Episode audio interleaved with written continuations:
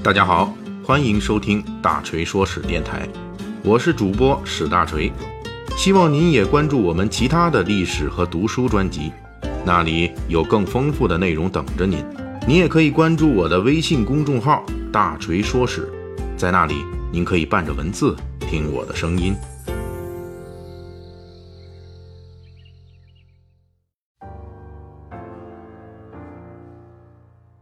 七月三十日是一个女作家的生日。两百年前的这一天，英国著名女作家艾米丽·勃朗特出生。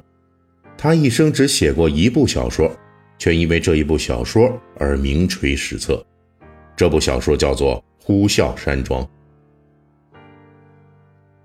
艾米丽出生于英国北部约克郡荒原之上。艾米丽的这个家庭条件很不好，父亲是个牧师。母亲很早就去世了，但是艾米丽所在的这个家庭在世界文学史上拥有一个惊天动地的名字——勃朗特三姐妹。她这一门三姐妹都是著名的女作家。长姐夏洛蒂·勃朗特，世界文学史上不朽名篇《简爱》的作者；二姐就是我们本期的主角艾米丽·勃朗特，世界文学史上出名的奇迹作品。《呼啸山庄》的作者三妹安妮·勃朗特比这两位姐姐要名气小一些，不过她的《艾格尼斯·格雷》等作品依旧在英国文学史上拥有一席之地。艾米丽虽然在世界文学史上有重要地位，但她本人对这些事情都是不知道的。她三十岁就因为肺炎而英年早逝了，而她一生中唯一的一部小说作品《呼啸山庄》，在她去世之前一年才发表。相比于引起轰动的大姐的作品《简爱》，《呼啸山庄》在当时获得的文学评价非常不好，被骂得够呛。为什么世界文学史上的名篇会被骂得够呛呢？在这里，大锤需要简单向大家介绍一下《呼啸山庄》的故事情节。本书真正的男主角希斯克里夫是个流浪儿出身，他快饿死的时候。被英格兰北部山里面的一座呼啸山庄的庄主恩肖给收养了。这位恩肖庄主，还有一个儿子亨德雷和一个女儿凯瑟琳。我们的这位小说主人公希斯克利夫，为人比较顽强，富于反抗精神。他从小虽然被恩肖庄主宠爱，但是正宗嫡亲儿子亨德雷一直看不上希斯克利夫，认为这个外来的野孩子。夺去了父亲对自己的专属父爱，所以恩肖庄主一死，希斯克利夫的苦日子就来了。当家的亲儿子新庄主亨德雷开始对他各种虐待。不过我们希斯克利夫啊也是非常顽强啊，怎么虐待都不完蛋，所以我们这里呢可以称他为西小强。恩肖庄主刚才说了，还有一个女儿叫凯瑟琳。他也是非常叛逆的一个奇人，两人属于志同道合的，很快就跟西小强勾搭上了，所以我们在这里称凯瑟琳为凯叛逆。看到西小强天天被虐待，为了帮助他摆脱困境，同时凯瑟琳也被隔壁画眉山庄的腐朽生活的糖衣炮弹给迷惑了，结果凯瑟琳就嫁给了画眉山庄的主人埃德加·林顿。西小强一看，连凯叛逆都真的叛变了，非常生气，离开了呼啸山庄，出走了。凯叛逆这才明白自己中了糖衣炮弹，后悔了，但是已经来不及了。三年之后，经过外面摸爬滚打升级之后的西小强回来了，这回的他有钱了，还有了钢铁一样的身体。西小强他一张口就是一句不朽的名言：“我。”没有怜悯，西小强报复所有的人，先搞大仇人亨德雷，啊，把他的家产先搞没了，再把他人给搞死了，然后呢，再搞情敌林顿，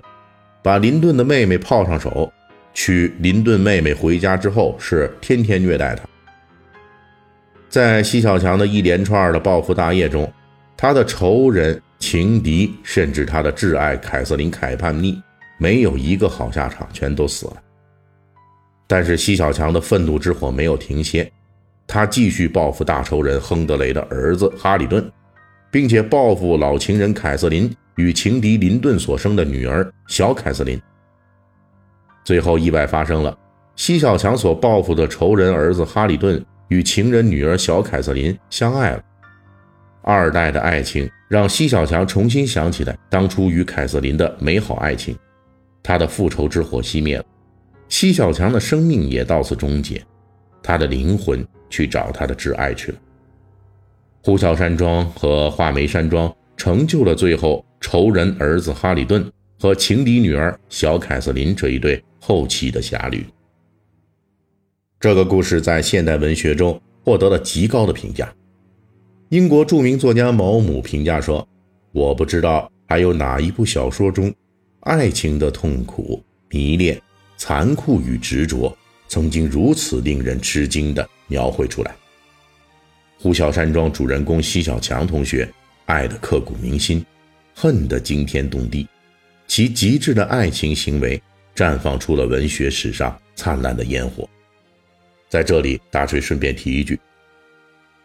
这种为情所困、所苦所吃的戏剧化冲突，大家肯定在著名的武侠小说家金庸的作品中也获得过相同的体会吧。事实上，金庸也曾在作品修订后记中对艾米丽·勃朗特和他的《呼啸山庄》给予了极高评价。显然，艾米丽对金庸的文学创作也是有过启发的。正因为《呼啸山庄》中对男女爱情至情至性的描写，符合了现代文学主张，但是，它正好与19世纪英国文学中弥漫的教化、向善等道德要求是有严重冲突的。所以在《呼啸山庄》出版的年代里，这部小说非常不受待见。幸好金子总会发光，大约在他出版半个世纪之后。呼啸山庄名声日隆，甚至隐隐与大姐的作品《简爱》比肩的趋势。除了《呼啸山庄》一书以至情至性成为文学史上的奇书之外，真正堪称奇迹的还有它的作者艾米丽。她只活到三十岁就去世了，几乎没有经历过爱情，而且也没有出过远门。她一生大部分时间用来在荒野的家中生活、读书。也就是说，呼啸山庄这一个充满了爱情、仇恨、曲折的故事，竟然出自于一个几乎没有什么社会经历的独身女性之手。而且，艾米丽的这部小说是勃朗特三姐妹七部作品中唯一一部不带有自传性质的作品。这个故事背后的支撑是艾米丽的想象力，这个想象力可以说上天了。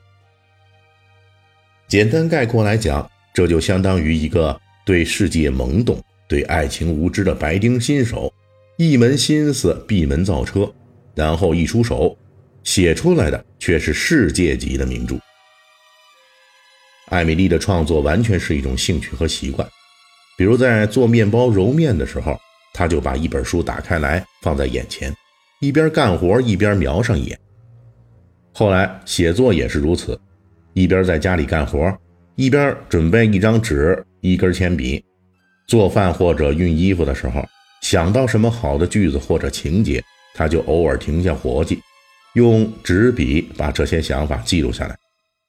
我们不信所谓的神仙法力，但是也不得不承认艾米丽·勃朗特在文学领域的天才。艾米丽虽然这一生只有一部小说，但是她还创作过近二百首诗，这些诗作可以说是《呼啸山庄》问世前的练笔。同时，他跟姐姐夏洛蒂和妹妹安妮组成的文学爱好者讨论小组，用现在的眼光来看，也绝对是培养文学家的超级补习班。据说艾米丽本人寡言少语，跟亲人之外的异性也没什么交往，而就是这样一个弱弱的女子身体里，却隐藏着流芳二百年的爆炸般的想象力，以及对人间至情至性的追求。唯有这样的追求，才能够穿透时代，在二百年后的今天，仍旧弥漫着文学的馨香吧。